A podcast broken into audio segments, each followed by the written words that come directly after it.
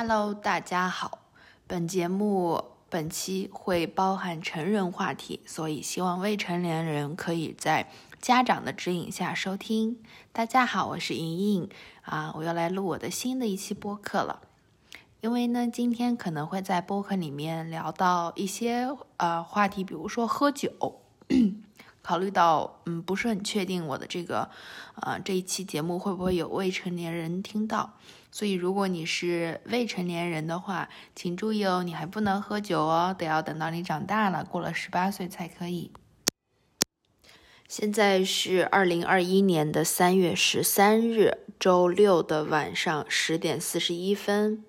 今天的录制比往常也稍微迟了一点，因为今天是周六嘛，所以我的生活节奏跟平时是不太一样的，所以我的录制时间自然而然也就变化了。啊，早晨八点钟，我其实本来准备出门去工作的，去办公室按照正常节奏工作，但是其实有一点点犯懒，就有有点纠结，因为毕竟今天是周末嘛，我就开始听花生学长的新的一期的播客。对了，花生学长的播客叫《主动交代》啊，你可以在啊这个平台小宇宙上搜得到，如果你感兴趣的话，嗯，他今天就聊到了。呃，春天的力量吧，他就说他在他的房间里面打扫完卫生，给我们描述了一下啊，春天是如何啊呈现在他的房间里面的啊，我就听着他的描述，我觉得哦，好有生活感。那我就环视了一下我的四周，发现我找到了两个证据，证明我最近的生活感不是很够。第一就是。呃，我们家的地板虽然我会定期的用吸尘器去吸，但是，呃，已经很久，可能有一个月左右，我都没有拿拖把拖过它了。其实这有一点点超过我的，呃，对干净的容忍的底线，但是我还是允许自己这么做了。我就想到了我爸爸，其实是一个有洁癖的人，他每天早晨起床以后。即使待会都要上班了，他也会早起一点，把家里面拖得干干净净。小的时候觉得不是很理解吧，但是长大，虽然我不知道他具体是怎么想的，我在想，这可能是他对生活的一种仪式感。第二个，我觉得我最近可能有点丢失生活仪式感的事情，就是我的眼前摆了啊一些玫瑰花，是我之前给自己买的。但是它们已经干巴了，因为已经有一段时间了，我就一直也没给它们换水，或者给它做成干花，就一直放在眼前。啊，可能就是生活到了一定的阶段，我不知道，可能是自己心态的问题啊。很多问题，很多事顺手就干完的事儿呢，都会用我懒得干这个借口就忽略了。加上我一天其实白天都不在家。啊，很多事情晚上回来我就懒得弄了，我就听了花生学长的播客以后，我就说，那今天咱们就一不做二不休，两分钟理论。如果你现在想打扫卫生，你再纠结两分钟，你就还不干的话，你可能就不会再做了。然后我就决定今天改变一下行程，先把家里的卫生都搞干干净净了，啊，再继续考虑我今天想干什么。那稍微啊，再继续刚才生活仪式感的话题吧。我我很喜欢花生学长，我也很喜欢燕仔，因为我看他们的，我们就是在微博上互相关注，分享最近的生活嘛，就会觉得他们总是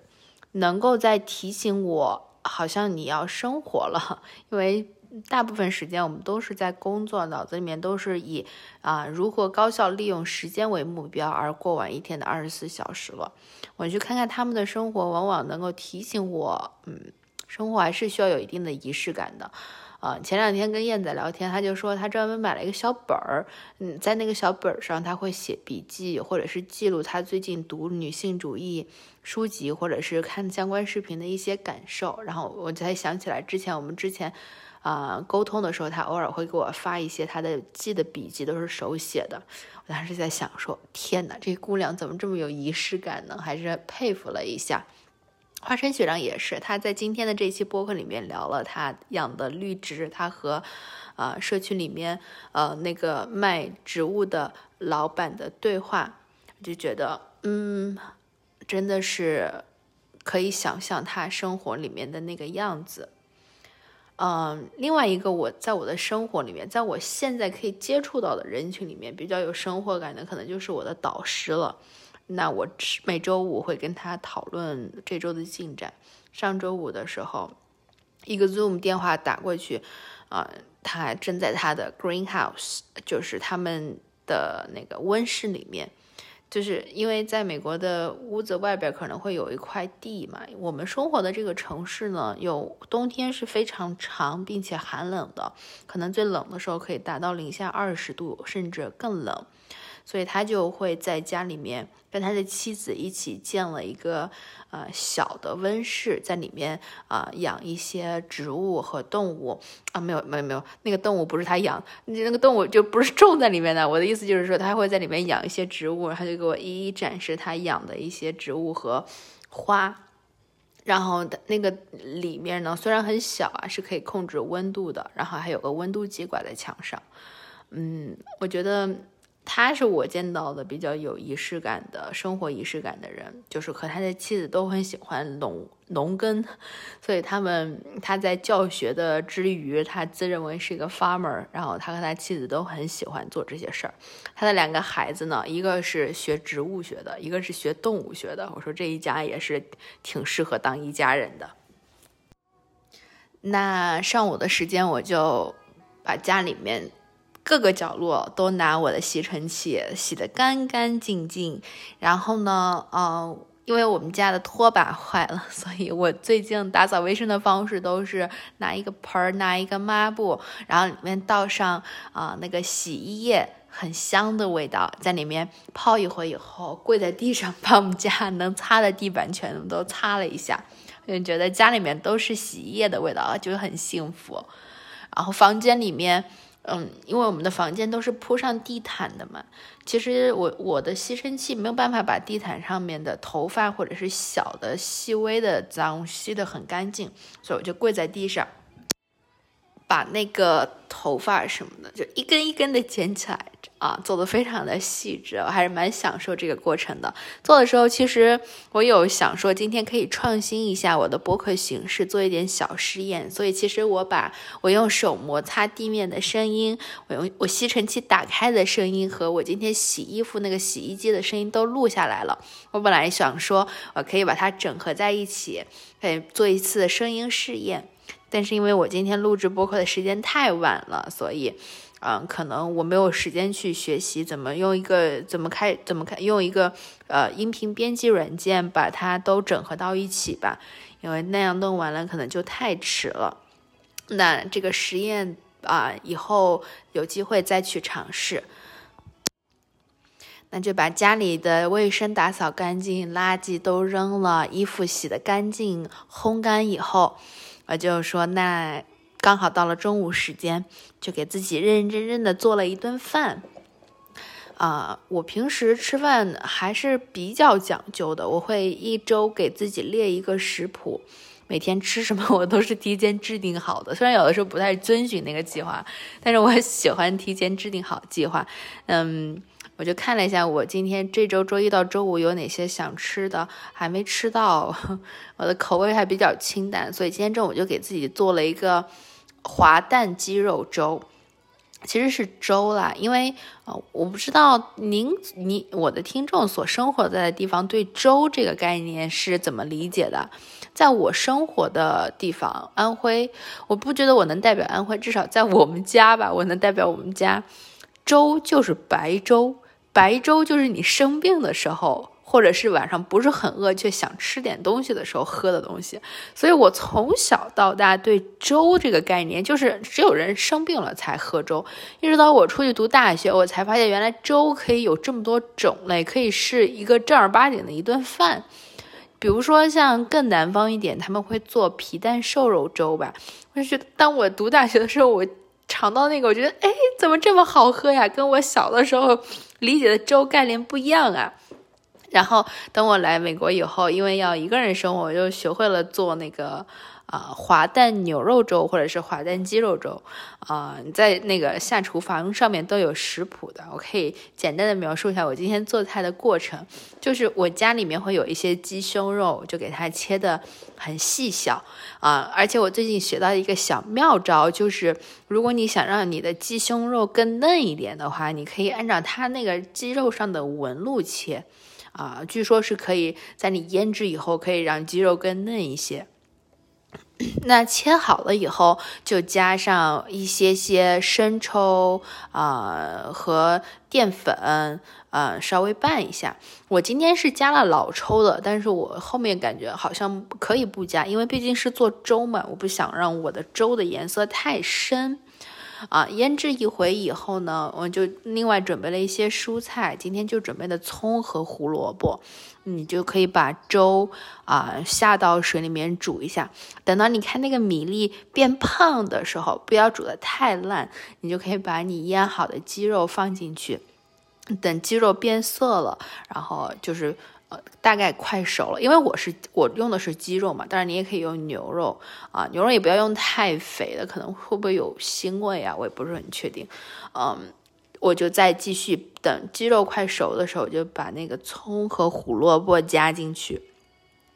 啊，我我认为是非常符合我的胃口的，比较呃比较清淡，然后又能吃饱，然后又觉得是自己给自己做认认真真做的一顿饭。我不知道你们会不会有这种感觉，就是今天当我嗯在煮白米的时候，然后煮了大概十分钟或十五分钟，揭开的时候，那个米粥的味道一下子就让我觉得好幸福啊，就是觉得原来。白米饭加上就在水里面煮过，那个味道是那么香。我平时吃饭的时候怎么没有体会到那个香味呢？就是一一个小瞬间让我觉得特别幸福。那吃完饭以后就简单的休息了一下下，啊，就下午就开始在家里面弹钢琴。啊，我家里没有钢琴，只有一台啊，找啊啊香槟镇上的居民借来的小的电子琴。啊，那位借我琴的啊阿姨也是非常的好，嗯，为因为我每周六下午的四点到五点要上钢琴课，我最近两年都在坚持上钢琴课吧，那这个可以以后变成一个话题，单独和大家聊一聊，就是我为什么喜欢上钢琴课和它给我生活带来的一些小改变。所以我大概嗯下午练了两个小时的琴，和老师也沟通了一个小时，啊，今天我见到老师的第一句话就是告诉他 I'm so sorry，我对不起你。我的老师其实是个中国人，也是我们学校音乐学院的一个博士博士 candidate，就是他马上就要毕业了。嗯，为什么 一见面就想跟他说对不起呢？就是因为。我上周六啊，本来应该是四点到五点上课的，可是我在没有请假的情况下都没有出席。啊，我们其实因为疫情以后都是用 Zoom 上课，嗯，为什么呢？就是，呃，我觉得 当大人有的时候还是挺难的。我上周六在家就经历了一个情绪崩溃。啊，有一些 trigger 吧，有一些呃触发我情绪崩溃的点，就是当我一个人闲下来的时候，我想到我可能就有一点点难控制自己的情绪，整个一天就会很崩溃，啊，什么事儿都做不了。然后上周六这个事情就，啊，再一次的发生在了我的身上。我也没有办，没有那个时候就完全没有办法请假，嗯，跟他解释啊或者什么，啊，就直接翘课了。第二天，因为这是一对一的课嘛，所以你翘课老师肯定能抓到你。第二天也跟他用邮件解释了一下，呃，我的原因啊，因为他也是我们学校的博士，然后。我觉得博士跟博士之间可能会有一种默契，虽然我们学习的不一样，他能够理解你所说的那关于项目、关于研究的事情，呃，是有多，呃，压力有点大，或者是 heartbroken，就是有些事儿可能会伤害到你，他就完全能够理解。所以，呃，今天上课的过程还是非常愉快的吧，就是又学到了一些新的曲子，以后有机会我可以把。嗯，播客变成了一个弹一些小曲子的平台，也是一个好的主意，我觉得。等我上下完课就五点了，我就想说，OK，五点了，天快黑了，那我们去上班吧，我们去工作吧。今天家里面也打扫卫生也做完了，然后钢琴也弹好了，嗯，我就背起我的小书包，快快乐乐的去办公室上班了。在下午五点半的时候，到办公室，我把东西一放，我其实是准备好了的，我就出去跑，先去学校里面跑了五公里。啊，因为那个时候已经是六点了嘛，啊，外面已经不是像正常太阳下山的时候那种粉红色的天空，而是那种深蓝色的啊，比较靠后快夜幕降临之前的那个傍晚的状态，加上学校里面的我跑步的地方就会开着那个路灯，整个跑步的环境就非常的漂亮，非常的宁宁静。那跑了五公里以后，我每次跑步跑不太动的时候，我就会想想我的朋友燕仔，因为他是我的朋友当中，啊，为数不多的能跑完马拉松的选手，我就非常的佩服他。我在这个节目里面一次又一次的 cue 燕仔，等以后有机会，我一定把他邀请来我的播客，我们一起分享一下彼此的生活和研究。啊，就我和我跑完步以后，我就会就回到了办公室。工作到晚上九点，然后回家。因为是周末，我就给自己买了一个酒。我其实不是很知道这是什么酒啊，我应该可以把它简单的说成是甜酒，因为它又不是红酒，就是那种大的罐装的，呃，玻璃瓶装的，也不是啤酒，因为啤酒我经常喝，我知道啤酒该是什么样，它就是玫瑰味的甜酒。有点像红酒的味道，然后其实是易拉罐装的，然后就嗯甜甜的、涩涩的这种感觉，所以我也不会喝多，所以你们不用担心，我我不是一个酗酒的人。因为我经常我有我喜欢喝酒，我当我在微博上说喝酒这个话题的时候，总会有朋友回复我不要喝多了呀什么什么的，好像喝酒在大家心里面是一件坏事儿，但是喝酒在我这儿从来都是一件美妙的事儿。我是一个喜欢喝一点点，但是绝对也不是说绝对，就是如果我不想的话，我是绝对不会把自己喝多了的。今天啊。我收到了我这周在亚马逊上订的两本书，所以我回来以后就看了一下这两本书，啊，稍微了解一下这两本书是关于什么的吧，啊，那接下来我就想给大家介绍一下这两本书。但是我想提前说清楚的是，我给大家介绍这两本书，只能说明我接下来会花一段时间阅读这两本书。嗯，我。不推荐大家一定要阅读这两本书，因为每个人都跟每个人的情况都不太一样啊。我不想推荐这两本书，我只是想告诉你，我开始读这两本书了。因为我没有读内容，所以我还没有那种强烈的意愿说每个人都该读这本书，它一定是一本好书。啊，其中的第一本是 Brenna Brown 的书，叫《Rising Strong》。嗯。我其实，嗯，有刚刚做一点点小功课啊，我去豆瓣上搜了一下，这本书在一七年被翻译成了中文，中文叫《成长到死》，啊，是有一，呃，对，但是我不知道这个名字翻译的合适吗？我怎么感觉名字翻译的有点怪呀？就。啊，我为什么开始买这本书，并且想要读这本书呢？是因为上周我在上一门课的时候，我们的一个朋同学分享了他读这本书的感受，啊，并且他提到了人的 vulnerability，就是人的脆弱性，是这本书的主题啊。当时我就觉得，哎，这本书应该还挺好的吧？他当时说的很动容啊。后来我就搜了一下作者，我就发现以前我有在 Netflix 上看过片段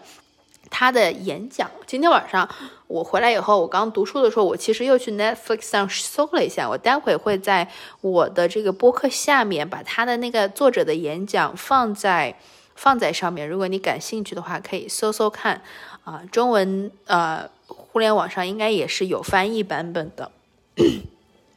之所以呃选，所以我就选择说我要把这本书买回来。我看了一下，也才一百多页，两百页左右，想着是本小书，应该读的也挺快的。嗯，就快速的翻了一下它其中的一章叫《The Physics of Vulnerability》，但是我其实没有什嗯不打算今天分享具体的内容，因为我也没有认真的读，我就想说，嗯，vulnerability 它的中文叫脆弱、脆弱性。啊，之所以这个东西很触动我，是因为啊，我在二零二零年和二零一九年，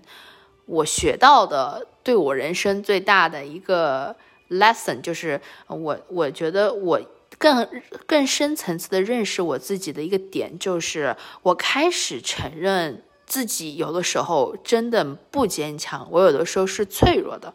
以前，因为我们从小到大。的教育啊，父母就会教育你说你要坚强，你要勇敢，你要乐观啊，不是很允许你去表达我现在很累，我很想哭，我很脆弱。但是因为我二零二零年遇到的一些事儿，不，当然这些事儿从二零一九年就已经开始开始了，我就人生中第一次遇到了严重失眠的情况。就夸张到，首先我情绪崩溃的时候，我没有办法去上课，我就一周都没有上课，一周的时间，我除了躺在床上，我就是在喝酒。不鼓励啊，这是我非常崩溃的时候干的事儿，我不鼓励大家千万不要学我啊，因为我的人生从来没有遇到过这个事儿，我不知道该怎么去应对，嗯，这个改变对我来说太突然，嗯，到后面继续衍生就变成了。嗯，在冬天的时候，你知道我们所现在生活的城市，冬天四点钟天就黑了，温度可以到零下十度到零下二十度，我就没有办法在这里作为一个南中国南方人，我就没有办法在这里好好的生存，啊，我就看着四点钟天黑了以后，我就很崩溃，啊，整晚整晚的睡不着觉，在大概有一个多月的时间里面，就 我都记得我躺在床上，我的对面是。就是窗户可以看到外面，等到早晨的时候，你就可以看到啊，天慢慢的亮起来，然后鸟就开始叫，嗯，等到天亮了以后，就感觉可能已经累到，就是你的精神已经很累了，呃，就可以稍微睡一下，到中午十一点多左右，那个时候我正在放假，所以，呃，就还好没有硬性的，呃，工作一定要完成。到后来，我就意识到我可能需要借助外界的帮助了，我就去看心理医生啊，呃，和朋友沟通，和家人沟通，家人在那段时间给了我很大的支持，啊，虽然我至今啊，我的我觉得这个事儿对我的影响还在延续，但是我的生活已经可以回到正常的节奏了，就是。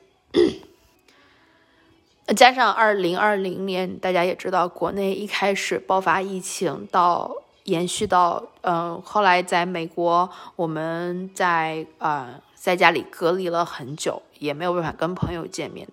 啊，所以这一年我就意识到，我从小接受的你要坚强这个教育，没有办法帮我解决我所有的问题，有的时候。我就是崩溃的，我就是难受的，我就是伤心的。那我就允许自己暂把自己暂时性的封闭起来，自我调整啊，或者我一个人待着，或者我一个人看看书，或者我一个人喝杯酒，或者我一个人就在家里面看一天的电视，什么都不想，承认自己的脆弱性。嗯，然后我今，所以我就很被 Brenna Brown 这本书吸引吧。啊，在说这本书之前，我就想说，刚好我去年的时候，我都不记得什么时候和燕仔说到了这个事儿，他就说这也是他最近要学习的话题，就是学习承认脆弱性。但是我跟他没有在这个话题上继续深入的讨论，我就跟他提到了，这是昨天我跟他提了这本书，呃，所以我今天快速读了一下《The Physics of Vulnerability》，它的里面书里面的第一章。然后我刚刚看了他 Netflix 上演讲，他还有个很有名的 TED 演讲，我也会把那个链接贴在我的 Show Notes 里面。嗯，就他说到一个观点啊，我还没有全部的吸收看完，但是他那个观点我大概能理解，就是在正常人很在不是在很多人的眼里，啊，勇气和脆弱是啊情绪的两端，就是你要是一个有勇气的人，你就不可以是一个很脆弱的人。可是他他其实是一个 PhD，就是他是一个博士，他是一个研究生，他的研究是基于他的他的结论，他的书其实是基于他的 research 研究而得来的。然后他就发现，其实脆弱性、脆弱和勇气并不是极端两端，而是相辅相成的。呃，我很期待去看一下他在书里面是怎么论证这个观点，也很期待，因为这本书的封面上说的是 New York Times bestseller，就是它应该是纽约客上的最佳销售的书啊，所以其实它可以是一本是一本通识读物，我还挺期待看一看研究人员怎么把它的研究变成通识读物的。但是至少这本书和我的经历是相应着的，就是我们可以不用一直。坚强，你要承认自己的脆弱性，承认自己的啊情情绪的起伏和变化，并且意识到它啊，承认它和这些变化很好的啊共处。这就是我对《Rising Strong》这本书简单的介绍啊，我不是很确定我会不会推荐，等我读完以后我会不会推荐给我的朋友，那到时候再说吧。啊，第二本书叫《Emergent》。Strategy，啊，我刚刚在豆瓣上搜了一下这本书，啊，都没有人翻译，所以豆瓣上没有一个评分。刚刚那本书《Rising Strong》的中文版在豆瓣上的评分是八点零分，呃，所以我我也不知道 Emergent Strategy 要被翻译成什么。这本书我其实连作者是谁和他到底是讲什么的都不是特别理解，只是因为。啊，我有一次在跟我导师开会，他就把这本书拿了出来，从他的书架上拿了。他说：“哎，我觉得这本书里面说的内容和我们今天讨论的相关哦。”然后他就给我开始读一段关于 change 改变的。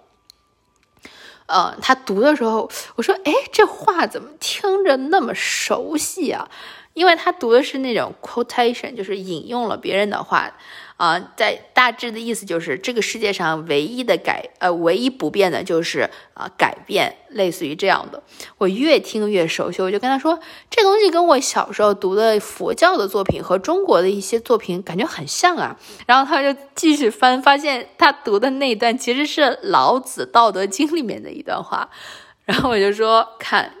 就一个白人老呃男性中年人啊。在跟我开会的时候，给我读了一段《道德经》里面的翻译的英文版，我还觉得那个时刻还是挺美妙的。我就说，那我来把这本书买回来啊，看看它到底是讲什么的。我就是翻了一下啊目录啊，我大概理解的就是，他应该是在说，在这个瞬息万变的世界里面，就是改变这个世界一定是在变的，你如何在这个。时刻都改变的世界里面啊，找到你所应对问题的啊解决方案和策略，呃，应该是一本啊啊简单的心理读物，我也不是很确定啊，所以我就是也暂时不想给大家推荐这本书。等我读完了，如果觉得值得一读的话，我应该会在播客里面提到这个事儿。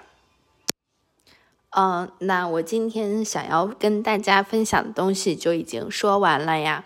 啊，希望。啊，